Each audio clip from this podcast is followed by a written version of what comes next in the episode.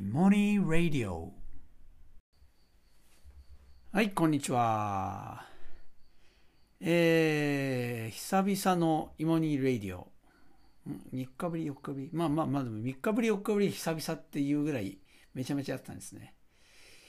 えー、なんですがなんかねあのあれなんですよ。これ前回あのまあ皆さんあのねあのからいただいた質問の中の一つのあの、まあ、答えにくい質問。芋芋芋なんで高いんですか？みたいな、はい、そういう質問に対しての、まあ、お答えをですね、え、する形でお話したんですけどなんかねあれなんですよ。なんか今までと違ってやっぱやっててなんか全然楽しくなくて。いやもうなんかもう疲れちゃったしなんか楽しくないしで多分なんか聞いてても楽しくなかったと思うんですよね。でなんかそう。で実はなんかそう別になんかこうそこら辺みんなに説明したいとかじゃないんですよね。なんか変な責任みたいな感じでやってましたね。うん。なんかあんまり面白くなかったんですよね。そしたらなんか、うん、なんかね今までポンポンポンポンってやれてたんですけどなんかあんまり気乗りがしなくて、はい、ここ数日、はい、飽きました。で、ちょっとね、まあ、今後、あのー、どんな感じでやるのかっていうのを考えなきゃなと思って、で、まあ、ね、あの、ここの新、あの、9月に入ってから、まあ、あの、また通常事業っていうのが始まってですね、まあ、あの、そんなに時間が取れない。まあ、今までもそんな取れるわけじゃなかったんですけど、で、まあ、あとね、森のスコーレっていうね、フリースクールも始まるので、あのー、まあちょっと時間もなかなか作れないので、まあでね、ちょっと新しい仕事もあるんですよね。なので、まあどうやっていこうかなってちょっと考えてます。で、なんか、あの、僕自身ですね、あの、まあ要するに僕が言っていることっていうのは、いわゆる普通教育ってこうだよねってことに対して、なんかめちゃめちゃこうなんか天の弱的なところってあると思うんです。まあ僕は全然そんなの持ってないんですけど。で僕が言ってることみんなそれを認めてほしいなんて一切持ってないんです。むしろなんか、はい、もうあのほとんどの人から何言ってんのみたいな感じで思われてた方がなんか面白いなって思えるタイプでやりがいを感じるタイプなんでなんかあんまりそのなんかあれなんですよね。あのこういろんなこうねそれに対して批判的なあの思いとかそういうのっていうのは、まあ、全然ぶつけられても何とも思わないんですけどなんかそれに対して僕何何とかしようなんて何か答えようとか理解してもらおうなんて思いって実はあんまないんですよね。だって人ってみんな違うし、ね、生きてきた背景も違うし。まあただ要するに僕が縁あって出会ってきた子供たちですね。その子供たちを通して自分が学んだこと学んできたことですね、まあ、助けられてきたことっていうのをですねなんか皆さんにお話したらあのことがなんか一つ恩返しになるのかなっていうふうに思ってやってたんですけどなんかちょっとねあのなんか全体にやらなくてもいいのかなちょっと思ってきました。はい。あれはねどの内容も全て全部フリーでっていうのもちょっと違うのかなっていうのもありましたね。で、というのは、なんかね、生産的じゃないんですよ、全然。で、あの、なんかね、例えば、芋芋ってどうやってこう、ここまで来たかっていうと、芋芋って、あれなんですよ。もうこんな風になるつもりなかったんです。最初僕があの数学の教室として始めて、それでまあ本当に普通に数学の授業やってたんです。もう本当数人相手。特になんかこう募集もせず広く。はい。それで2年目のなんか途中にですねまあ見あの見学させてくれっていうのがたくさん来たんで、まあ、公開授業ってやったらそのままそれに居ついた人が出てきて。でなんかあのその人たちでですねあのいわゆる、ね、ネットでつあのオンラインオンラインでつながってですね、まあ、SNS で。であと芋芋に興味を持つ人もそのオンラインでつながって。なんかねコミュニティができたんですよ。でそのコミュニティでいろいろ教育のことなんかで授業をやったら授業のこの振り返りについてとかアイディアについてそのねオンラインの場でいろいろなんか話すようになったんですよ。でそしたら本当に自然とです。なんか決めたわけじゃない。自然とみんなで授業をやるようになり。そしてなんか自然となんかフルコミットしてくれるようになり。ねそれで新しく教室もできるようになり。でその教室はもうその何ていうんですかね。仲間になった人たちが勝手に盛り上がってやる。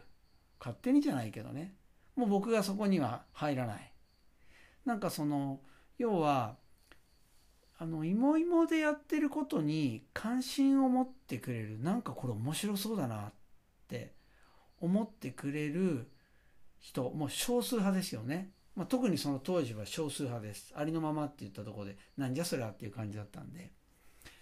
で少数派。でその人たちその少数派の同じいわゆるなんか思い共感している人たちでつながっただけで本当いろんなことが起こって。で僕はもうなんか僕がなんかこう指示するとか一切ない。むしろ勝手にどんどんみんながもうどんどん動いていくみたいな。それで教室ができね仕事を辞めていもいもに就職する人ができでスタッフも増えで、ね、教室も増え会員も増えで平日の昼にもやるようになりで学校にやるようになるっていう。これ本当計画しないんですよ。本当に。やったことっていうのは共感している人たちでつながったっていうだけなんですよ。で今もであのいもいものスタッフでやってるって言いますけどでも実際にはそうじゃなくていもいものスタッフっていうのは一部でですねそれ以外にあのスタッフじゃないけどいわゆるね思いをあの同じ思いを持ってる人すごい思いに共感してくれている人がその周りで本当にいもいものために動いてくれてるんですよ。本当に。あのなんかそれで動いてるんです。一切計画なんてしてないんですよ。そうだからなんかあのでね僕の時間っていうのもなかなかこう取れないのでなんかね今回いろいろちょっとこの間の件はいい意味ですごく大きくってなんかそのまあ芋芋に対してそのそこまでの価値を感じないあるいは感じてるけどなんかこうお金取るのみたいなあの感じまあそれはもう最もです。もうそそれはもう全然あのもうそういう人がいるのがおかしいなんかなもう当たり前だと思うんですけどなんかそういうところに理解してもらおうとかっていうんじゃなくて本当にこう共感している人たちでつながるっていうこと。僕ができるのはそこかなっていう。でその人たちがどんどんどんどんこうあのなんか自分事として勝手に動いていろんなことが起こったっていうのが芋芋なのでなんかもう一回原点に戻ってなんか僕は全体に対してなんか理解してもらうとか発信するっていうよりもいや本当になんかね同じ思いを持っているけどなんか周りにいないんだって。でねオンラインでつながって一緒になるんだけどなんかこうコミュニティの中コミュニティでつながりたい。でなんか自然にいろんなことが起こるの面白そうみたいな、ね、人たちに向けてですねなんかこうまあ僕らの文化っていうのをどんどん共有していくっていう、まあ、つまりだからこう何て言うんですかねあの自分事としてどんどんアクティブに動いていくコミュニティっていうんですかねそういうのがなんか自然と作ればいいなってでそこになんか力をなんかね自分もなんかこうに力を注げればいいのかなってちょっとあの思ったりもえー、しました。まあだからね、あの、芋芋って言ってみればどうやってここまで来たかって言ったら、いわゆるね、今で言うところのオンラインサロンなんですよ。本当に芋芋って場所ないんで、いまだに芋芋の事務事務所ってないんですよ。もう全部オンライン上でのやり取りです。あの、スタッフも。だから、あのー、ね、今ももう全部そうです。スタッフとも外とも。全部 SNS。SNS でつながってそこで動いてますはいなのでなんかあのちょっとねそういうのがいいのかな。ちょっとだからオンラインサロンをちょっとやろうとも今思ってます。でオンラインサロンもなんかもう一人でも多くも何万人集めるぞなんてんじゃなくてもうなんか本当になんか芋芋のマインドなんか面白そうみたいな。そう。でなんかあのね妹からいろいろ学ぶっていうなんかそういうのがメインじゃなくてもちろんねなんかそういうような僕からのこうつながって僕からいろいろ発信したりっていうのはこうあるけれどもその中でなんかそのなんかこうまあ芋芋が成り立ってったようになんかこうそのいわゆるオンラインサロン同じ共有あれですね芋芋のマインドを共有ような人共感している人たちで集まってたらもうそこで自然に集まっていろんなことやっちゃうみたいな。なんかそういうようなですねなんかサロンを作れないかなって今ちょっと考えてます。あのなのでね前回のちょっとねあの会はね僕にとってもねいろいろ考えさせられてるんですけどまあちょっと一つきっかけになったっていう感じですかね。でまあちょっとねこのここのイモニーレディオも、まあ、どんぐらいの頻度で上げるのかあるいは内容もちょっと考えようかなと思ってもうちょっと何て言うのかなライトなもの、にしてった方がいいのかなっていう感じもなんか今していってでそのいわゆるオンラインサロンの中でなんかこれをずっとやってきたことやっていくのがいいのかなってちょっと今思ったりしています。はい。あのまあちょっとねまあこれもあの今やりながらなんでやりながらどういうのがいいのかなっていうふうにちょっとはい考えてますね。そう。でこれ結構ね結構手間なんですよ。これもね。そうそう。結構頑張ってるんですよね。そう。でもちょっとね、あの9月入っちゃうとなかなかその時間も取れないっていうので、うん、まあ無理なく、まあ、気楽に気楽にやりたいように。であの変に影響力を持たずなんか聞きたい人だけなんか共感している人たちのなんかだけがこう内輪でつながっていくみたいな、うん、なんかそんなんでいいかなって。なんかあんまり僕本当ないんですよね。みんなに僕の思ってることを届けるべきだなんて全然思ってないし。今もでもそんな影響力は持ってないんです。僕本当になんか僕がなんか言ったことがバッて動くなんてことじゃないんですよ。そうもうなんか勝手にどんどんやる。そう。で芋ね芋兄になんか聞いたってわからないしみたいな。もう全部勝手にやってるんです。教室の中でも僕一切もうやってる内容について口出さないです。もう好きなようにやればいいじゃんっていう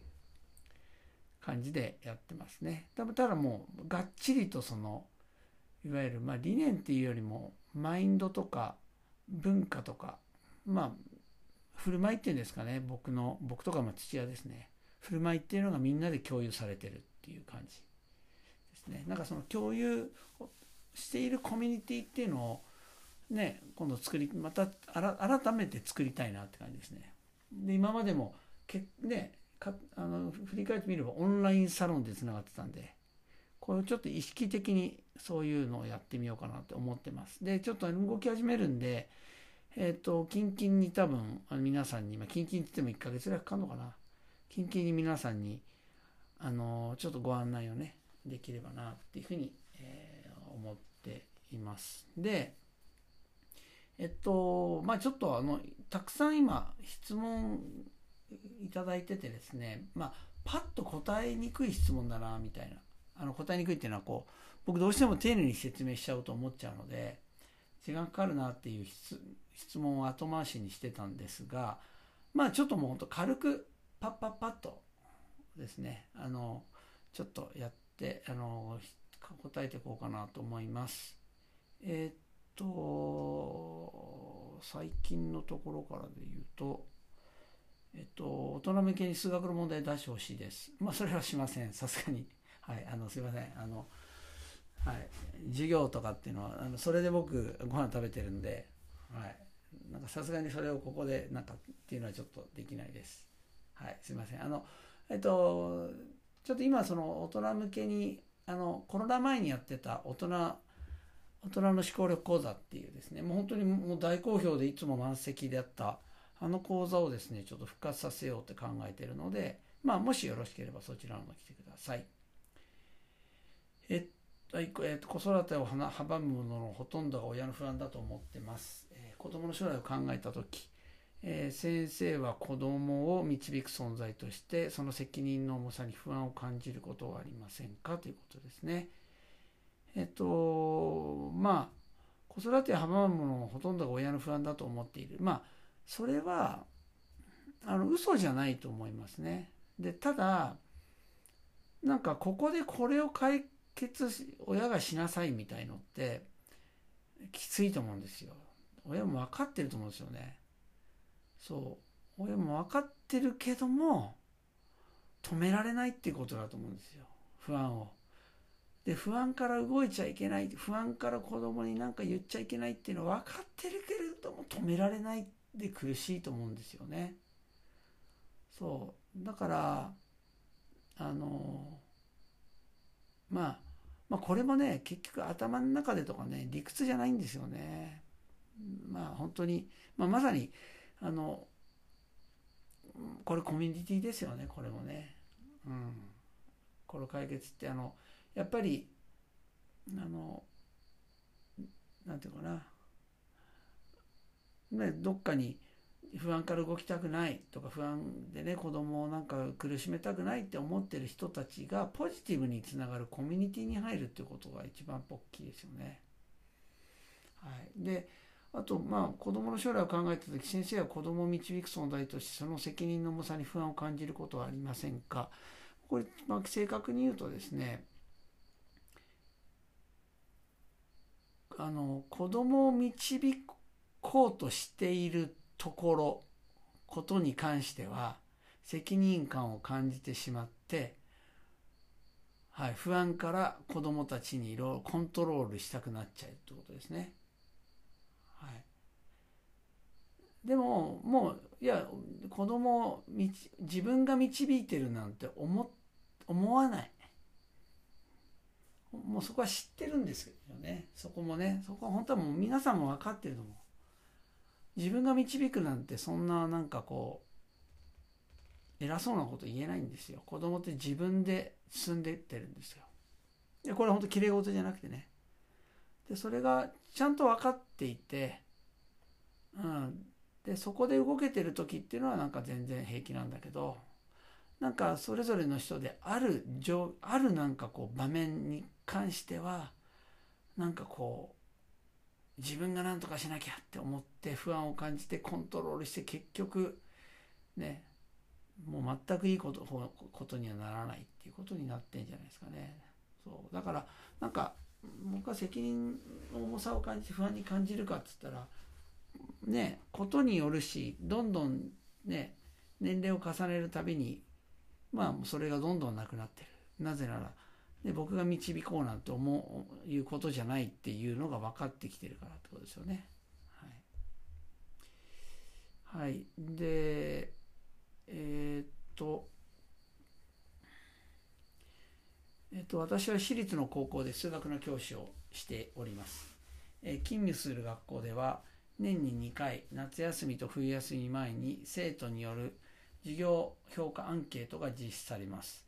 えー、私は自分の授業で生徒の様子を見て次はこうやろうのなどと反省して日々授業をアレンジしておりますが若い先生はこのアンケートに一喜一憂しております、えー、教師の評価についてどうお考えですか？うーんそうですね。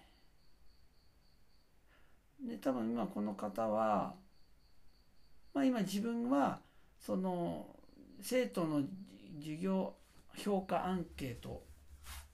ではなく自分が生徒の様子を見て、えー、反省してやってると。だから生徒の言葉じゃなくて自分の目を信じろっていうことなのかな。うん。まあ僕はどう思うかっていうとまあそうも思ってなくてあのなぜかって言ったらですねあの自分が観察してこうじゃないかっていうのってまた外すんですよ。うん。だ僕はね、あの、じゃあ、あの、アンケートで評価されるのをやればいいと思ってる方はそうでもないです。だって、どうせこれ評価ってあれでしょ？なんか1点、2点、3点とかなんか、それで、いい悪いみたいな、なんか数値で評価するやつなんですかね。まあ、なんかそんなの意味がないなっていう。だ評価って別になんか優秀かどうかっていうのを、優劣をこう、測るっていうことじゃないと僕は思ってるので、あのまあそんなことしたらいいと思ってないですが、ただ生徒の声っていうのはめっちゃ大事ですね。様子を見て、なんそこでなんかやるっていうのはしませんね。はい。だ僕は、あのまあ見る見る見るって言いますけど、表情を見るとかっていうのはもちろんしますけども、具体ですね、もっと。だ例えば生徒の回答を見るとか。生徒の回答はみんなの見ます。やったの。はい。180人いたら180人。中で彼らがやってきたのを僕は見見る状況になってます。で、えー、彼らの回答を見るですね。で、あと、例えば授業やってあれ、これ、いまいちこれ面白くないのかなとか、難しすぎんのかなって言った時も、授業終わった時に、これちょっと難しいこれ、とか、これどうだったとか、これ面白くないこれ、とか、ああ、そっか、これ、ちょっと、これあまりにも莫大に面白くないこと聞いちゃいます、めちゃめちゃ。で、そうだから向こうから言ってくれます。僕に。今日ちょっとこうだったなとか、あれこうやればいいのにとか、全部言ってくれますね。で、あと僕はですね、あの、まあ、いつも1年間最後に、一番最後の授業はですね、僕は1時間みんなにアンケートを書いてもらいます。アンケートっていうのは言葉ですね。言葉で僕の授業で良かった点。で僕の授業で、まあ、改善した方がいいと思っている点。で、その他。っていうふうに分けて、えー、書いてます。びっしり書いてます。もうね、あの、裏表、A4 の紙、裏表びっしり書いてくれる子もいますね。で、あの、で、そもそも普段から、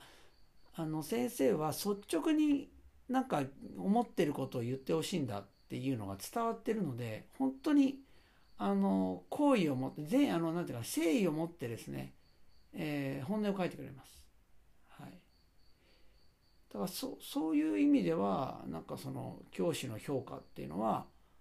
むしろあった方がいいっていうか自分がどんどん聞きに行った方がいいっていう感じはしますね。でまあ、うん、若い先生がアンケートに一喜一憂するっていうのはまあもうそうなりますよね。はい。まあ一喜一、タイプによって一喜一喜でネガティブなのはあの全然アンケート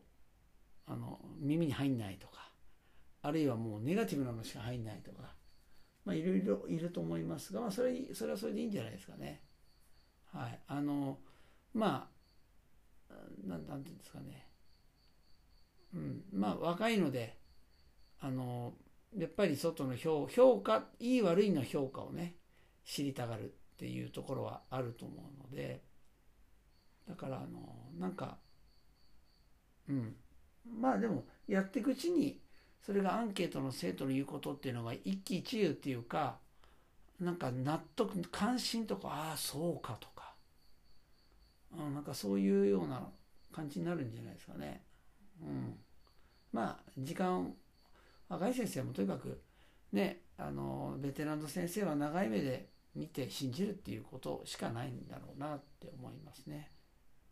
うん、なんかねあとそう僕その今の話の思ったアンケートで僕あの、あのー、思い出したのが僕ねこれ大きかったのがね僕が30なんだ20えっ、ー、とだから33の時かな？33の時に教えた学年。であのねやっぱアンケートをその一番最後の授業で取ったらねあのまあ全然そのあの勉強とかそんなするタイプじゃないくて授業もそんななんかすごいう積極的に受けたっていうよりももうなんか結構もういろんな先生から怒られてるような子なんだけどその子はびっしり書いててですねあの公開もうそのいろいろ書いてる中に一言すっごくもう自分の中に入ったんですよ。それ何かって言ったらあの先生の授業は先生の自虐キャラなしにはなんかありえないみたいな。つまりだから先生の自虐キャラがこれがいいんだっていうことですよね。そうその子あんまり僕にそんな話しかけてきたりしてなかったからあでもよく見てんだなと思ってね多分それめっちゃ入ってんですよ。で多分無意識に僕自虐キャラやってたんですよね。つまり自分を落とすことによってこう安心させるっていうかあるいは自虐にすることで向こうは先生っていうので緊張を持ってるとしたら一気にその緊張を取ることできるわけじゃないですか。まあ、だから多分無意識に、まあ、いつもそうなんですよ。僕だから自分がこう哲学を持ってじゃあどういうふうにしようみたいなよりももう行動になんか自然となっていてそうで後から俺なんでこの行動するんだろうって振り考えてなんか自分が無意識に持っていることまあ哲学っていうんですかねそれがこう浮き出てくるみたいな。後から知るみたいな感じですけども、うんまあ、彼のその言葉それ言語化してくれたんでね。その後っていうのはある意味意識的にそれをこうそういう自分のキャラっていうのをですねあの扱えるというかようになりましたね。だから本当そういう意味ですごくいいんですよ。アンケートっていうのはいいと思いますね。はいえー、もう1問ぐらいいこうかな。はい。えっ、と栄光学園のような進学校でもできるできないの評価にこだわらない教師の雰囲気生徒の雰囲気ありますか？あのねまあね学校なんでねいもいもほどって言えるかどうかはちょっと分かんないですけど多分栄光ってがいろいろ僕外出ていろんな学校の話聞いてて圧倒的にこのできるできないの評価軸じゃないところで出来上がってる文化ですね。はい、これもね進学校、まあ、特につと見たら超進学校ですよね。からすると多分信じられないと思うんですけどもうほんとまさにそうだから僕あの進路指導とかもないんですよ。この学校の方がいいんじゃないかとかそういうのないですね。も全部自分たち。でできるできないよりもねむしろこういうマインドがあると思いますよこれ正しいって言われてるけど本当？みたいな。そういう天の弱的なのがありますね。そうだからあのね変わった子あるいは小学校の時割といじめられてたような子ちょっと人と違って少数派でねそういう子が全然自分でいられるような学校ですね。本当かなりレアな学校だと思いますね。あと僕もね栄光と同じぐらいあのいわゆる頭のいい子たちのクラスって芋芋でもやってますけどやっぱ栄光生ってちょっとねやっぱちょっと雰囲気違うんですよ。なんかね遊び心があるっていうか、まあ、まずそのねできるできないよりもそのそれ正しいっていうけど本当っていうなんかそういうマインドなんか正しさを疑うみたいな天の弱的なマウンドがある上にやっぱね自然ですね自然環境がもうとに素晴らしいんであれが当たり前贅沢だけどあれが当たり前っていう環境だっていうところでなんかおおらかだし遊び心があるんですよね。もうあの他の学校よりも圧倒的に体を動かすじ動かしている時間が多いと思います。めちゃめちゃ体を動かしていると思います。やっぱり広さとあと外で遊ぶっていう文化がもう昔から僕のが通ったとこから根付いてるので、はい、あのなんか全然違う雰囲気ですね。はい。もう一個ぐらいいっちゃおうかな。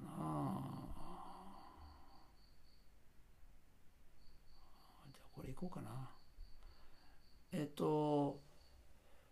えっと、活動あって学びなしという言葉が授業というものの幅を狭くしているのかなと、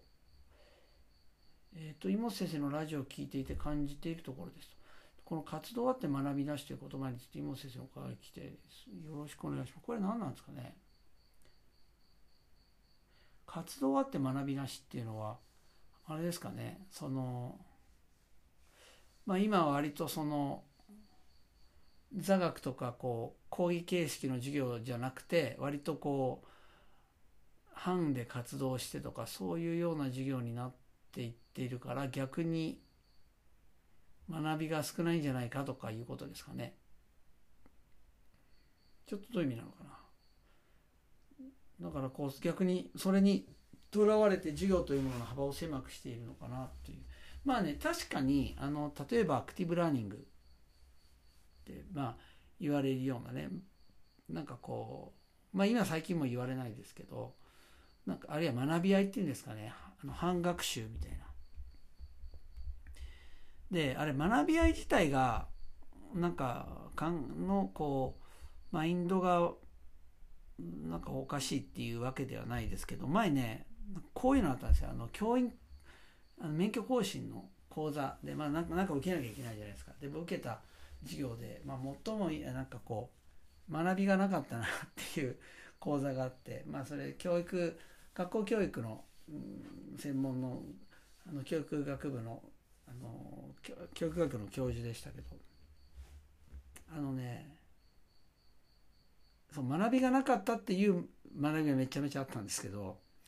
あのねやっぱ学び合いの人でしたね。で学び合いって意味広まってるじゃないですか。それ何かっつったらねこもうあのもうそこにねとらわれてるんですよ。その人は